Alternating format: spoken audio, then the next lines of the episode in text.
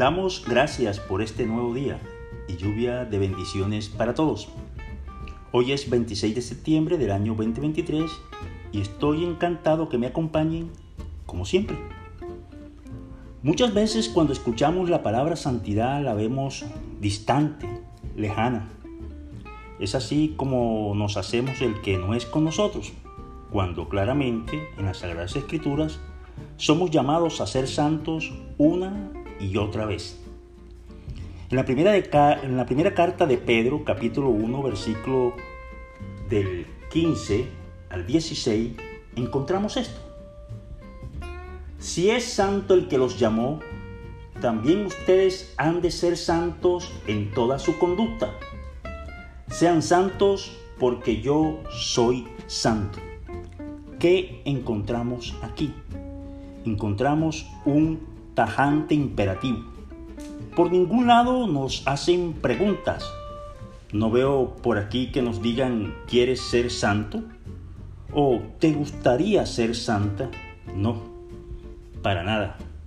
Sean santos porque yo soy santo.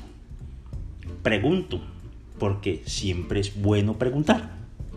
¿Será que Dios nos pone una tarea en la cual previamente no nos haya entregado las herramientas para lograr dicho objetivo? Por supuesto que sí. O en otro plano, ¿será que el Señor nos pone tareas convencido de la imposibilidad de su cumplimiento? Negativo, en ningún momento.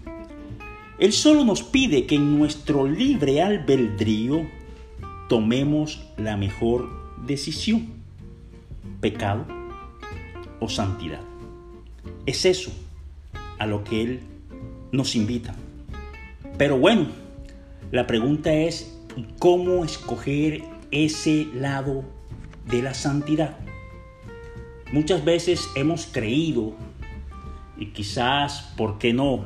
La misma sociedad nos ha llevado a considerar que la santidad es montarnos en la montaña más alta del mundo y alzar el brazo y si tocamos el cielo con las manos, entonces de pronto hemos logrado la santidad.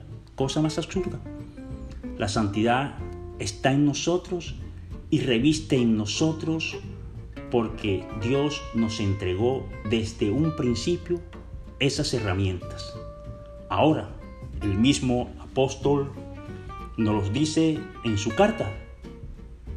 Como escogido de Dios, santos y amados, revístanse de afecto entrañable, de bondad, de humildad, amabilidad y paciencia, de modo que se toleren unos a otros y se perdonen si alguno tiene queja contra otro, así como el Señor nos perdonó.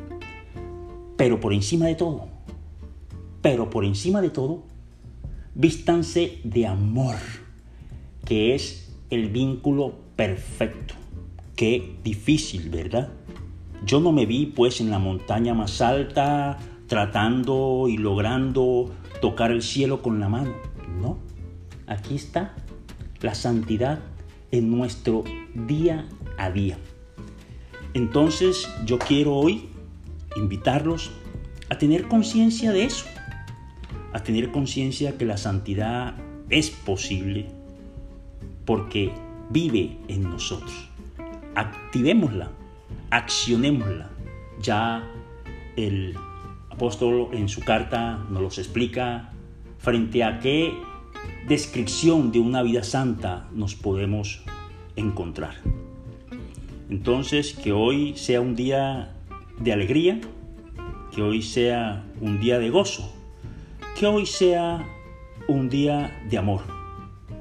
¿Usted recuerda cuando en la mañana se levanta y mira a los ojos a sus hijos?